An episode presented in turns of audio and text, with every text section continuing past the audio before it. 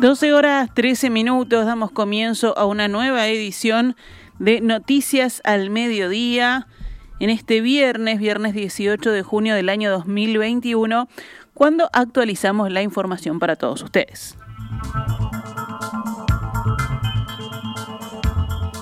El senador y líder de Cabildo Abierto, Guido Manini Ríos, consideró que hasta este momento el Ministerio de Salud Pública había jugado con perfil bajo en la pandemia, pero que con la salida del GACH deberá asesorar y marcar el rumbo sanitario del país como lo hizo históricamente. Y a partir de ahora, eh, en la ausencia del GACH, eh, bueno, toda la parte esa que cumplía el GACH de asesoramiento, están los órganos dentro del Ministerio de Salud Pública necesarios para asesorar, para marcar el rumbo sanitario del país, como fue históricamente. Esta mañana, en diálogo con En Perspectiva, el senador de la República aseguró, aunque los números de la pandemia por COVID-19 están mejorando, aún no era el momento para que el grupo asesor científico honorario se retirara y que debieran haber esperado antes de dar el paso al costado. Cuando es el momento de algo siempre es discutible. Yo creo que aún estando en este momento que en general, si bien los números empezaron a mejorar en estas últimas horas, en general estamos en el peor momento de la pandemia. Yo creo que el mejor hubiera sido esperar al menos que la situación estuviera totalmente controlada para dar ese paso al costado. Manini afirmó que las cifras de la pandemia son auspiciosas, pero que sería muy aventurado decir que está ganada la batalla, aunque considera que se están haciendo las cosas bien como para tener optimismo. Por último, el líder de Cabildo Abierto expresó que el GACH se merece el reconocimiento y el agradecimiento de todos los uruguayos por lo que ha hecho y que ante su retirada todo el peso sanitario recaerá sobre los hombros del Ministerio de Salud Pública. Bueno, y si hablamos justamente de las noticias y las cifras de la emergencia sanitaria, ayer murieron 32 personas con coronavirus en nuestro país. La cantidad total de casos activos volvió a caer, ahora de 30.122, así como siguió mejorando la cifra de pacientes en CTI que quedó en 420, la cifra más baja desde el pasado 5 de abril. El monitoreo oficial reportó 2.164 contagios nuevos en 18.915 análisis, lo que representó una positividad del 11,44%. El Poder Ejecutivo decidió extender nuevamente por una semana más, hasta el 27 de junio, las medidas para controlar la movilidad ciudadana en el marco de la pandemia por coronavirus. De todos modos, los jerarcas del gobierno entendieron que están dadas las condiciones para reabrir los museos públicos y privados a partir del lunes 21 de junio. También se decidió habilitar la vuelta a las clases presenciales de las escuelas de arte y expresiones escénicas, tanto públicas como privadas, en todo el país. Entre otras noticias de la emergencia sanitaria, el Ministerio de Salud Pública determinó que las embarazadas puedan vacunarse sin agenda previa en cualquier vacunatorio que cuente con dosis de Pfizer. Las mujeres que deseen vacunarse solo tendrán que presentar la cédula de identidad y el carnet obstétrico y en el caso de las madres menores de edad deberán ir acompañados por un adulto. Hasta ahora la inmunización embarazadas que no tenían turno solo está autorizada en el Centro Hospitalario Pereira Rosell y en el Hospital de Clínicas, pero fuentes del Ministerio de Salud Pública dijeron que la nueva opción quedó habilitada desde ayer.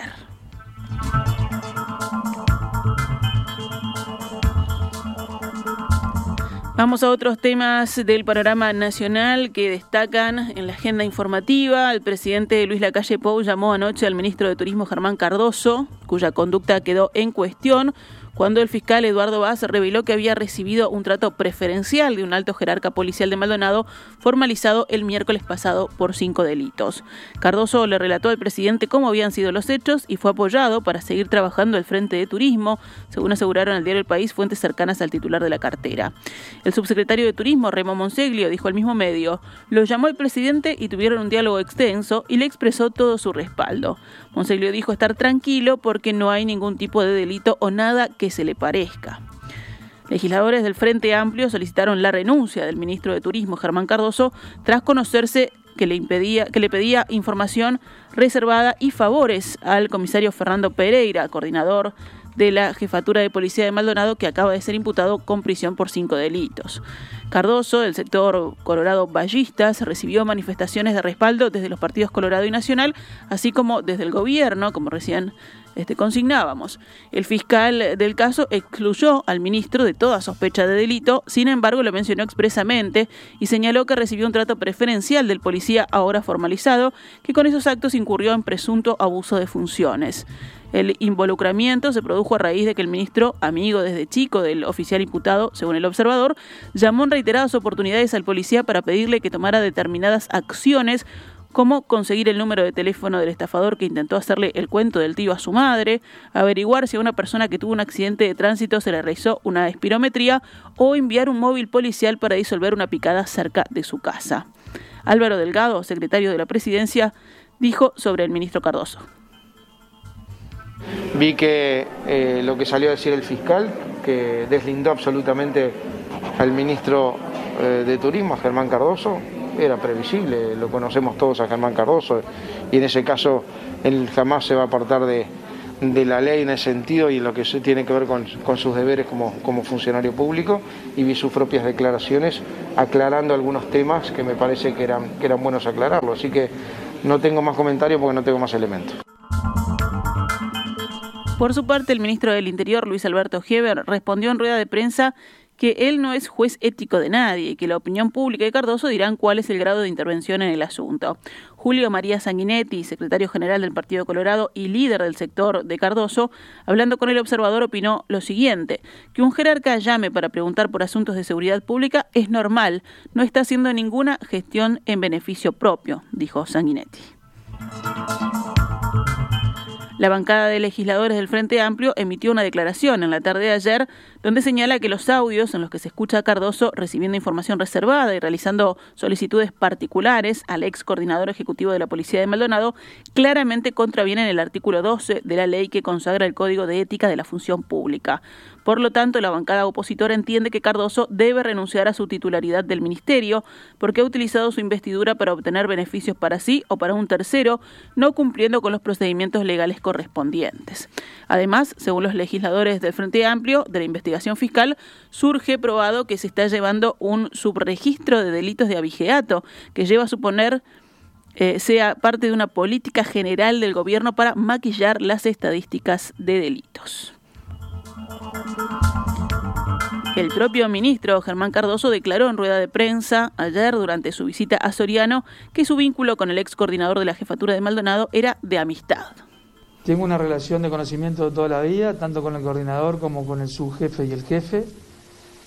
Eh, lo que es mi eh, actividad política en el departamento de Maldonado, cuatro periodos legislador y ministro de Turismo, con la vinculación que el turismo tiene con la seguridad, hace a que tenga contacto permanente con ellos. Y de hecho eso es lo que ha ocurrido. Y una persona que venía siendo investigada durante un año con escuchas telefónicas, hay varias comunicaciones en lo que a mí respecta, que ha sido muy claro el fiscal como el fiscal de corte, que han dicho que nada tienen que ver ni tienen relación mis conversaciones con este, las investigaciones o los posibles delitos imputados a, a la persona a la cual está actuando la justicia. En sus declaraciones, Cardoso también afirmó que las llamadas por las que se los acusa son parte de su responsabilidad como ministro. Como mi rol de ministro de Turismo y de funcionario público, si existe, como lo hice, eh, una alteración del orden público en la playa Mansa, donde hay picadas, música a todo volumen en horas de la madrugada, gritos, corridas, los vecinos protestan, denuncian, es de mi especial interés comunicarme con las autoridades y reportar lo que está pasando y pedir que envíen un móvil policial para, para este, resolver la situación. En algún otro caso me comuniqué porque estando en consejo de ministros con el desaparecido ministro Jorge Larrañaga sentado al lado mío, me llaman por teléfono a mi familia que mi madre había sido víctima eh, de un intento de estafa, queriéndola eh, digamos, este, queriéndola convencer de que sus hijos, uno de sus hijos, estaba en una situación de salud, haciéndose pasar hablando con, con voz gangosa y pidiéndole que le enviara dinero, que le enviara el número de cuenta. Mi hija se da cuenta de la situación, que tiene 15 años, corta, me llama y allí mismo le digo al ministro Larrañaga lo que estaba pasando, me dijo comunicate con la jefatura, lo hice, pero ¿por qué lo hice? para evitar que estafen a mi madre y a tantos más. El ministro de Turismo no cesó sus actividades y actualmente se encuentra en una gira por el interior del país donde ya visitó Rivera, Salto, Artigas, Paysandú, Soriano, donde hizo estas declaraciones, y hoy recorrerá Río Negro.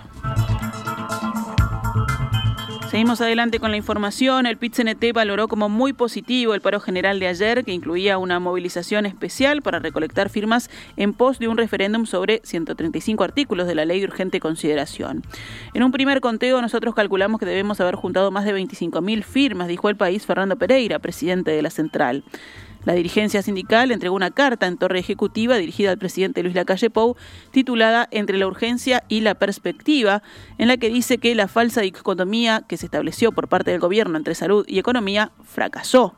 Marcelo Abdala, secretario general de la central, manifestó en rueda de prensa que tienen una visión recontrapositiva de la adhesión al paro general. Basta ver lo que fue la ciudad el día de hoy. Hubo menos movimiento que un domingo. Por tanto, hoy es jueves, hubo un enorme paro general. Abdala dijo además que se cayó un mito. Los que dicen que los paros generales del PIT-CNT son un éxito porque para el, para el transporte han tenido un enorme desmentido porque a instancia nuestra el transporte facilitó la circulación para que la gente llegue al vacunatorio y el paro fue contundente. Abdala se refirió a lo que dice la carta que el PIT-CNT le hizo llegar al presidente, donde la gremial volvió a plantear la necesidad de crear un ingreso básico de emergencia que tome como base el salario mínimo nacional de 17.930 pesos y una canasta básica gratuita de servicios como energía eléctrica, agua potable, supergas e internet. También un monto mínimo para las prestaciones de seguro de desempleo equivalente a un salario mínimo nacional, entre otras ideas. Ahora en la pandemia, bueno, hay que ser muy responsables, tomar medidas que disminuyan la movilidad, pero con ingresos básicos de emergencia. Más adelante, adelantar la inversión pública, invertir en vivienda, refortalecer el sistema de cuidados, generar compras públicas para el desarrollo y aumentar los salarios para que se dinamice la demanda interna que afecta a los jubilados y a pequeños comerciantes, industriales y productores agropecuarios. Cerramos el panorama nacional con otras noticias. Advierten de una posible maniobra invocando al Ministerio de Salud Pública para realizar extracciones de sangre. En un comunicado que titula Advertencia, Salud Pública expresa que en las últimas horas se tomó conocimiento de que se están realizando llamados telefónicos en nombre del personal de la cartera, aduciendo que desde, esa, desde ese ministerio se está realizando un estudio para nuevas formas de diagnóstico de COVID-19. En esos llamados solicitan datos personales para realizar luego una extracción de sangre. Frente a esta situación, el Ministerio de Salud Pública informa que no está coordinando extracciones de sangre a domicilio. En caso de recibir un llamado telefónico de este tipo, se solicita no brindar los datos y realizar la denuncia pertinente. Un joven de 26 años fue encontrado gravemente herido en la esquina de Manuel Albo y San Martín en Paso Carrasco. Efectivos de la Policía Canaria lo trasladaron de inmediato a un centro de salud donde no se pudo hacer otra cosa que certificar su deceso. Según información policial publicada por Subrayado, el hombre recibió cuatro disparos en el tórax. Minutos antes había ingresado al mismo hospital un joven de 23 años con heridas cortantes en un brazo y que estaría relacionado con este homicidio.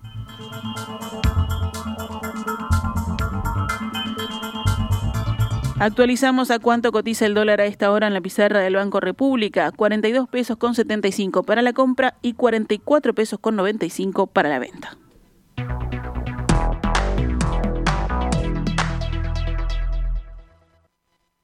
Estás escuchando CX32 Radio Mundo, 1170 AM. Una radio para crecer.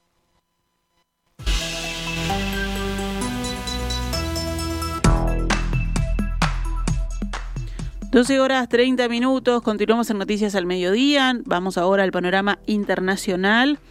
En España, el presidente Pedro Sánchez anunció hoy que el uso de la mascarilla dejará de ser obligatorio al aire libre a partir del sábado 26 en toda España, en momentos en que mejora la situación sanitaria por la pandemia, según declaró Sánchez en un acto empresarial en Barcelona. Me gustaría decirles que vamos a celebrar un Consejo de Ministros extraordinario el próximo jueves y por el cual vamos a proponer a la sociedad española que no sea obligatoria la mascarilla en espacios libres a partir del sábado 26 de junio. Nuestras calles y nuestros rostros recuperarán en los próximos días su aspecto normal, agregó Sánchez. El Consejo de la Unión Europea, órgano en el que están representados los países del Club Comunitario, incluyó hoy a Estados Unidos y otros 12 países a la lista de estados seguros desde el punto de vista epidemiológico, cuyos ciudadanos pueden viajar a la Unión Europea por placer y no solo por motivos esenciales. La propuesta de añadir a Estados Unidos había sido planteada por Portugal, país que preside el Consejo este semestre, y fue aprobada el miércoles en una reunión de los embajadores de los Estados miembros ante la Unión Europea. Ahora, la luz verde de la institución europea se ha hecho efectiva con la publicación de la lista actualizada que se revisa cada dos semanas. Los otros países para los que eh, podrán entrar libremente o gradualmente en realidad a la Unión Europea, las restricciones desde este viernes se bajan para Albania, Australia, Israel, Japón, Líbano, Nueva Zelanda, Macedonia del Norte, Ruanda, Serbia, Singapur, Corea del Norte y Tailandia. Y cerramos este envío informativo con el panorama deportivo, porque juega la Celeste hoy. Uruguay debutará esta noche en la Copa América, enfrentando a Argentina, que recordemos en su primer partido empató con Chile. Por el mismo grupo, hoy se medirán Paraguay y Bolivia. Por el otro grupo, anoche volvió a ganar el anfitrión del torneo Brasil, mientras que Colombia y Venezuela empataron. Hoy, como decíamos, jugará Chile-Bolivia a las 18 horas y Uruguay enfrentará a Argentina a las 21 horas. El próximo partido de la Celeste es el lunes ante Chile. Si nos venimos al panorama local, Plaza Colonia derrotó a Liverpool y ascendió al primer puesto de la tabla de posiciones, además de bajar a su rival a la segunda posición en el primer partido de la sexta fecha jugado ayer. Plaza Colonia venció entonces 2 a 1 a Liverpool. Hoy Viernes, Rentistas se enfrenta a Montevideo City Torque en un ratito a las 12.15 en el complejo Rentistas. Fénix Cerrito a las 15 horas en el Capurro. Mañana, sábado 19 de junio, Sudamérica River Plate a las 10 en Jardines del Hipódromo, Progreso Cerro Largo en el Paladino a las 12.15, Boston River Nacional en el Parque Artigas a las 15 horas y Wanderers Villa Española a las 17.15 en el Viera. El domingo 20 de junio, Peñarol Deportivo Maldonado 15.45 en el campeón del siglo.